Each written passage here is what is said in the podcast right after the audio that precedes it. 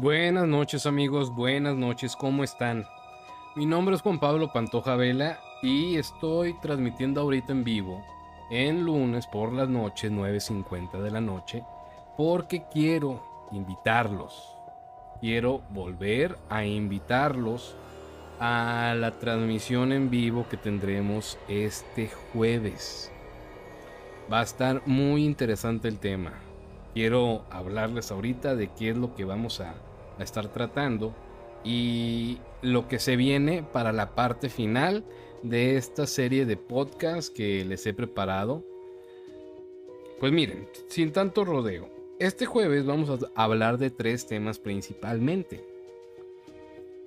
Posesiones satánicas, la, las criptas satánicas de Ciudad Obregón, hablando la historia que hay detrás de estas estructuras tan extrañas, el por qué fueron construidas y tratar también de entender o, o, hablar al respecto de los cinco edificios, porque cada uno de estos extraños edificios tenía una razón particular para hacer. Y también voy a presentar una de las primeras investigaciones que, que saqué en Relatos de Ultratumba Televisión. Me refiero a la historia de la mesa de tres patas. Cuando yo les diga la mesa de tres patas, hagan de cuenta que es una ouija, pero es una mesita. Una mesita que tenía tres patas, por eso el nombre. Pero como si hubiera estado un espíritu viviendo en esta mesa. Porque hacía las mismas funciones de una ouija. Un grupo de jóvenes en la ciudad de Guaymas, a mediados de la década de los ochentas, pues jugó con esta Ouija, así como si hubieran hecho una sesión de Ouija, hicieron una sesión con la mesa de tres patas, donde la mesa se paraba en una sola pata, giraba y se levitaba para dar respuestas a preguntas, a cuestionamientos que hacían este grupo de jóvenes a través de esta sesión. Quiero mandar saludos a la gente que se está ahorita conectando para escuchar este anuncio, muchas gracias. Mario Alberto, Ángel Jacobo, José Mendívil, Yarrod es Alonso de Costa Rica, un saludo. Muchas gracias por conectarse. Eh, Adriana, también para ti, Rosalía, buenas noches. Pues miren, básicamente es esto, de esa historia que parece salida de una película. Pero lo padre, mis amigos, lo interesante que va a haber es que el jueves en vivo aquí en videoconferencia por medio de Skype voy a tener a uno de estos jóvenes que participó aquella noche en esta sesión. No le puedo decir sesión Ouija porque no es una Ouija, es una mesa. Pero hagan de cuenta que fue una sesión Ouija, una sesión espiritista. Y terminó bastante mal. ¿Por qué? Porque los morros ahí cuando estaban jugando con la mesa y estaban... Pues ya, ya ven que con la Ouija es similar, que haces una conexión con un espíritu. Lo feo de esto es que nunca se sabe con qué espíritu, no vas a tener tú la certeza de si te quieres comunicar con tu, con tu tío, con tu abuelo, por darte un ejemplo, sea esa la persona que contactes. Ese es el riesgo de estas cosas. Y entonces ellos no supieron que el portal que abrieron, el espíritu o la entidad que fue la que hizo contacto esa noche, empezó a, dar eh, pues algunos signos de quién era y, empezaron a nombrar letras del abecedario, pues para ver si cuando llegaran a una letra que, que empezara con el, la primera letra del nombre del espíritu, pues la mesa tenía que dar una respuesta. Entonces cuando llegaron a la Che, la mesa reaccionó, la Che de Chacal. Para no hacerles largo el cuento, llegó un momento esa sesión espiritista que hubo un fenómeno poltergeist. Que quiero decir con esto que uno de los morros que estaba ahí jugando, la mesa lo sacó volando por los aires. Lo aventó. Entonces, a uno de ellos, fueron cinco jóvenes, es el que va a estar el viernes, el jueves, perdón, en vivo a través de, Skype. En vivo a través también de aquí de la transmisión en vivo por Facebook y ustedes van a poder hacer comentarios, hacer preguntas y él también las va a poder ver. pero principalmente escuchar que nos diga qué fue la vivencia que él tuvo de haber estado en esa sesión donde hicieron contacto con el chacal, con el mismísimo diablo, Lucifer, Belcebú, los nombres que le quieran dar. Entonces vamos a tener aquí en vivo a una persona, pues no sé si decirle sobreviviente, pero casi casi, de una sesión espiritista con la tabla Ouija. ¿Y qué se viene después de esto? Pues ya vamos a entrar a la parte seria de la emisión de podcast que les he preparado, mis amigos. Porque a partir de estos momentos, después de que terminemos el, el podcast de la mesa de tres patas, posesiones satánicas, el podcast de la próxima semana va a ser El fantasma de la Sauceda. Y aquí es donde ya se va a empezar a poner bueno el asunto. ¿Por qué? Porque ahí en este lugar, cuando hicimos la investigación, llevamos detectores de campos electromagnéticos. ¿Y qué sucedió ahí? Un detector pues registró una actividad muy fuerte como ya lo vieron en el primer podcast cuando fue en el bar. Pero además de esto, justo después de que el detector registra actividad, una puerta que estaba cerrada y que nosotros estábamos intentando encontrar la llave que la abría, se abre sola. Afortunadamente todo esto quedó grabado y en alta definición y traía yo en ese momento las lámparas de visión nocturna, así que está perfectamente iluminado todo. Y yo les voy a explicar paso a paso, casi casi cuadro a cuadro nos vamos a ir, para yo explicarles qué pasó esa noche de cómo el detector se enciende y se abre esta puerta. Pero eso no es todo.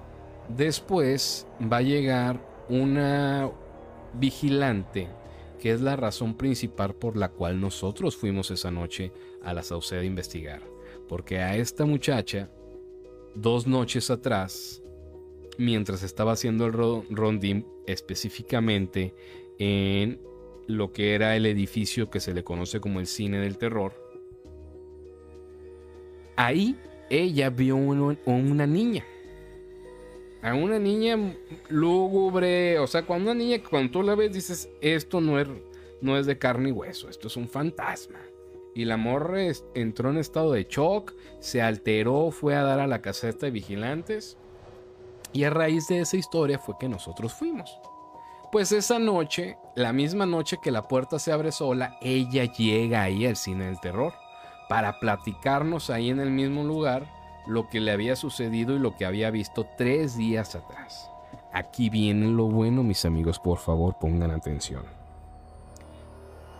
Mientras yo estaba entrevistándola a ella sentado en una de las mesas del cine del terror, yo tenía la cámara apuntando hacia ella. Una cámara que tenía, pues estaba, yo le tenía conectado a la, cámara las lámparas de visión nocturna. Entonces está todo perfectamente iluminado. Llega un punto donde ella está relatando lo que ella vio cuando se ve que algo la hace voltear hacia atrás. Está relatando y de la nada voltea hacia atrás como si, como si cuando se siente que alguien te está mirando y volteas así de reojo a ver qué ondas pues inmediatamente después de que ella voltea, que, gira hacia atrás, se ve cruzar algo muy, muy similar a la misma imagen que se logró captar cuando el espíritu del fantasma de la mujer de blanco. Esto, esta imagen, quiero que la, la, que vaya, la que van a ver dentro de una semana, un poquito más dentro de 10 días, es parte de estos rompecabezas que les digo, que cada capítulo, cada emisión del podcast va a ir dándoles. Y al final, en el último episodio, vamos a juntar todas estas piezas. ¿Y qué me refiero? ¿Qué va a pasar? Al final, en el último episodio del podcast, vamos a ver cómo es que realmente se ve un fantasma cámara. Yo les tengo preparado esto a ustedes, con pruebas, con evidencias en video, tangibles, medibles y cuantificables. Yo les voy a poner esas tres imágenes de tres investigaciones distintas, realizadas en tres tiempos completamente distintos. Y al final vamos a compararlas. Quiero que las comparen y se den cuenta ustedes cómo es que en realidad se ve un espectro, una entidad, un fantasma a través de la cámara. No es como nos los han pintado, no es como sale ahora en las investigaciones, no.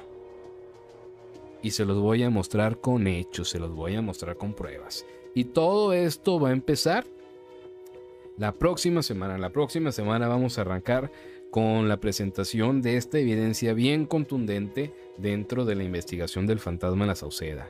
Después nos vamos a ir con la presentación de el siguiente jueves después del fantasma de la mujer de blanco y todas las cosas que ustedes estoy muy seguro que pasaron de alto que sucedieron esa noche, porque no solamente fue un fantasma el que se grabó, mis amigos, esa noche. En total son tres. Y lo chingón de esto es que coincide completamente con el relato que da José cuando pasa lo del fantasma de la mujer de blanco. Porque él dice, es que es un, es que es, cuando él me saca de la casa, dice, es un niño, son dos sombras más y la sombra más grande estaba detrás de ti y te quería hacer daño, por eso te saqué de la casa. Eso fue lo que José me dijo aquella noche. Es un niño, son dos sombras más, dando un total de tres sombras. Pues tres horas después, cuando se da la grabación del fantasma de la mujer de blanco, pues todos, estoy seguro que todos ustedes amigos se fueron nada más con la imagen principal de la sombra grande. Pero posterior a esta hay dos sombras más. Eso lo voy a estar presentando el día del especial de la mujer de blanco. Y estoy casi a punto de cerrar tener en vivo en la transmisión a José y al Denver. Las dos personas que estaban atrás ese día que se grabó. Para que para estar los tres aquí reunidos casi 13 años después de esa de esa noche y pues platicar al respecto. Cuando termine ese podcast, ese, esa emisión del fantasma de la mujer de blanco, les va a entregar a ustedes otra pieza más de este rompecabezas. Posterior al, fantasma de la mujer de blanco, quiero eh, hacerles un regalo de algo que me han solicitado mucho tiempo y no me refiero a una investigación nueva, no, sino volver a entrevistar a Doña Petra. Voy a ir a buscarla y hacer una nueva entrevista actual del 2021 con Doña Petra. Esas son, pues ya tiene 12 años esa entrevista. 11 años, perdón. Entonces voy a ir a regresar a ver a Doña Petra. Y pues a ver, juntar, juntar peticiones de, ustedes. Y yo en ese día pues también leer algunos de los comentarios o solicitudes de todo eso. Eso va a pasar eh, cuando hago un especial de Doña Petra y de María Matos.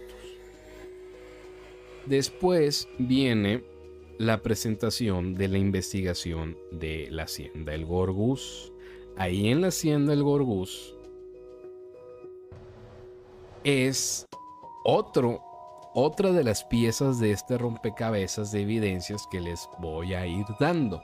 Porque aquí en este lugar, que fue de los últimos lugares que yo investigué para la que iban a ser parte de la cuarta temporada, Aquí yo también llevaba ya toda la tecnología, mis amigos.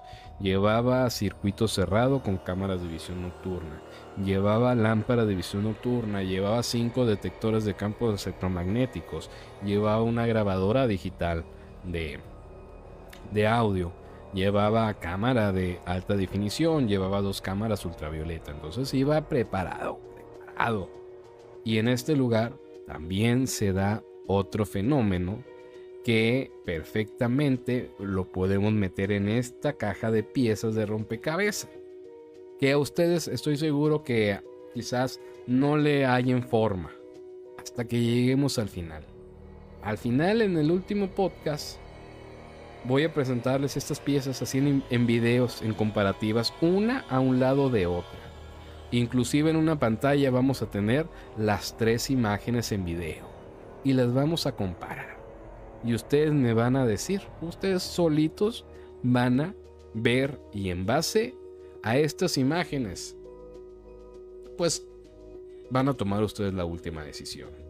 Yo lo que quiero es presentarles la imagen, pues no sé si decir la imagen real de los espíritus o los fantasmas, pero sí la imagen de cómo yo concibo que es una entidad, un espectro, partiendo de la energía, sustentada por la entrevista que le hice al científico de la Unison, que se las voy a volver a pasar en el último capítulo para que vean cómo todo está conectado con todo y todo al final va a ser clic.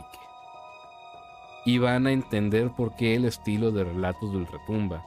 Y van a ver cómo siguiendo esta filosofía de investigación, de recopilación de pruebas, de comparación, y aunque sea rollo de fantasmas, aquí también entra emplear el método científico. No es que yo sea un escéptico para nada, es más, a mí me caen gordos los escépticos por su actitud de mamones. Pero sí yo quiero estar seguro de lo que veo y lo que pienso que es un fantasma, en verdad lo sea. No podré asegurarlo al 100% porque no hay, no hay manera todavía. Pero sí, con las pruebas, con las evidencias que les voy a enseñar, mis amigos. Al final, vamos, les voy a volver a preguntar si creen o no en los fantasmas. Al final de esta serie de podcasts. Y además, voy a abrir una...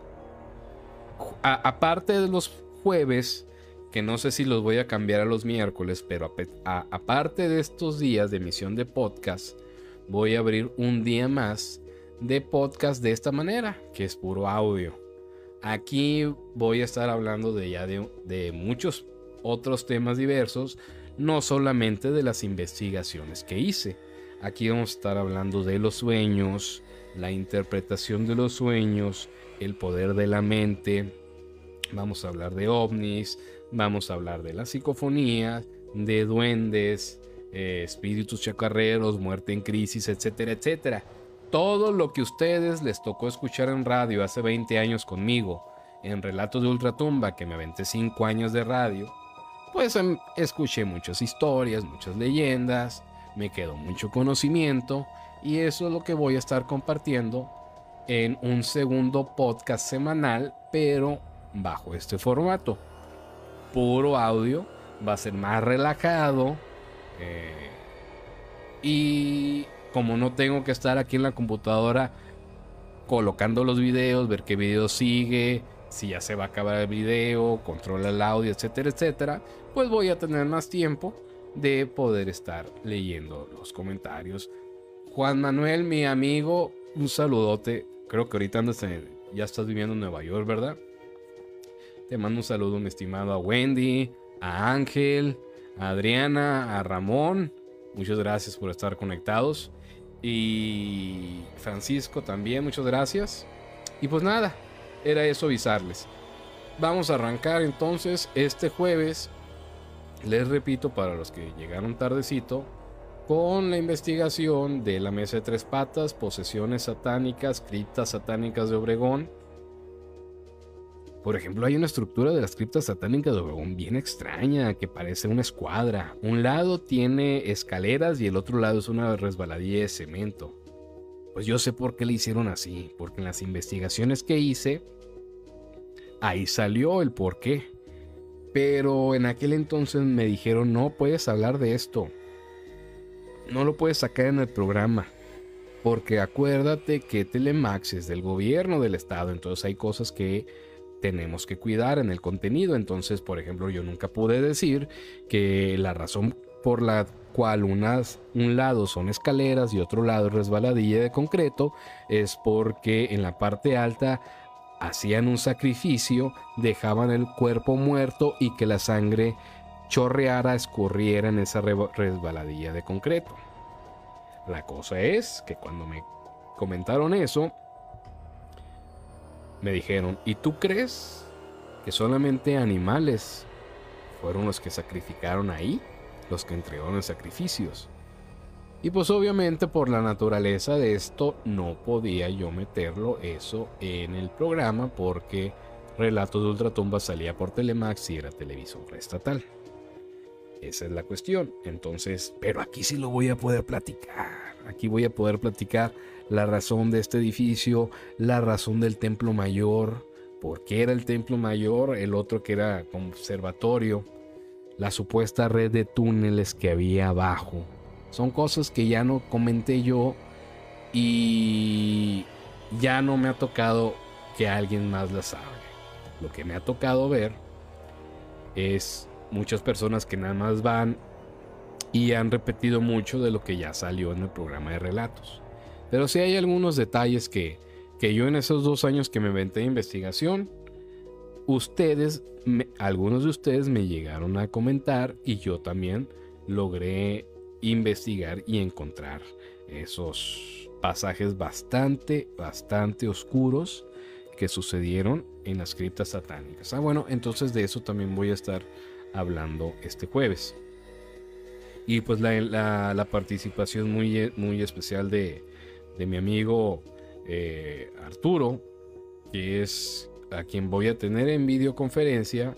Es locutor, locutor de muchísimo tiempo, titular, creador y titular del programa de Guaymas Sonora de radio All This Time. Pues él, mis amigos, él fue uno de esos cinco jóvenes. Y un día estuvieron ahí jugando con esta mesa.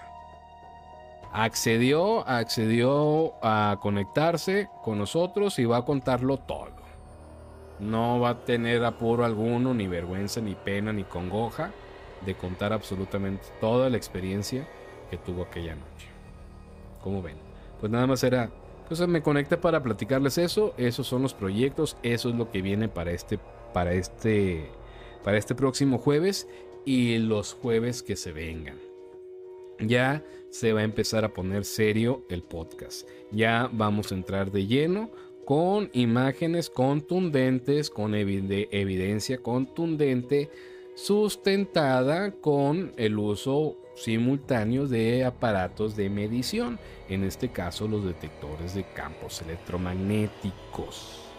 Y sí voy a volver a estar hablando del uso correcto de los detectores de campos electromagnéticos.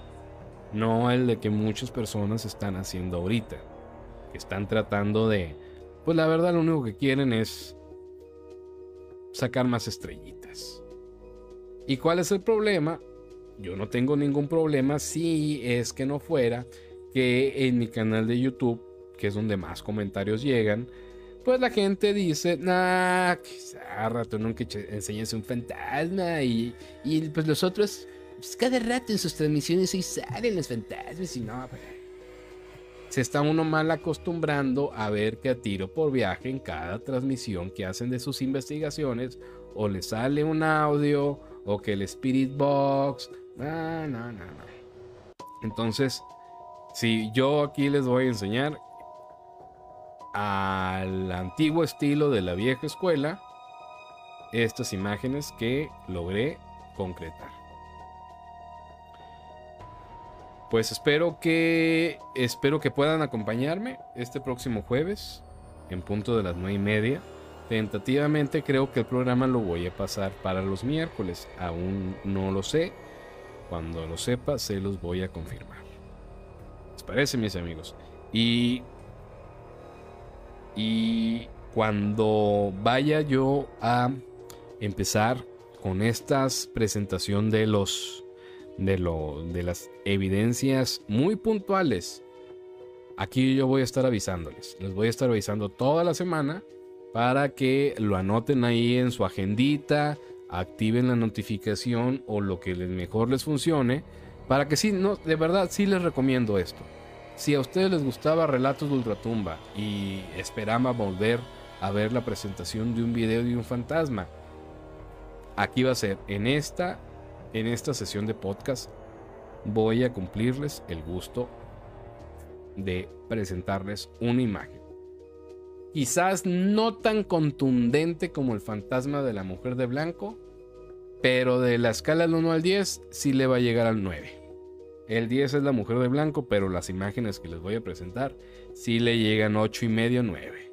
Y eso ya es mucho decir. Para mí, que no me cueso al primer hervor con las evidencias paranormales. Entonces, confíen en mí. Pues me despido, mis amigos. Muchas gracias por haberme acompañado hoy.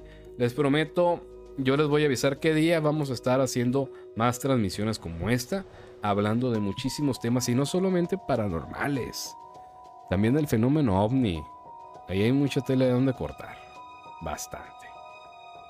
Nos vemos entonces este jueves a las nueve y media, tiempo de Hermosillo, Sonora. A las once y media de México, chale. Es que, es que la diferencia de horarios está canija. Y a mí me da como que no sé qué, me da no sé qué el hacer una transmisión de un programa paranormal a las ocho y media de la noche.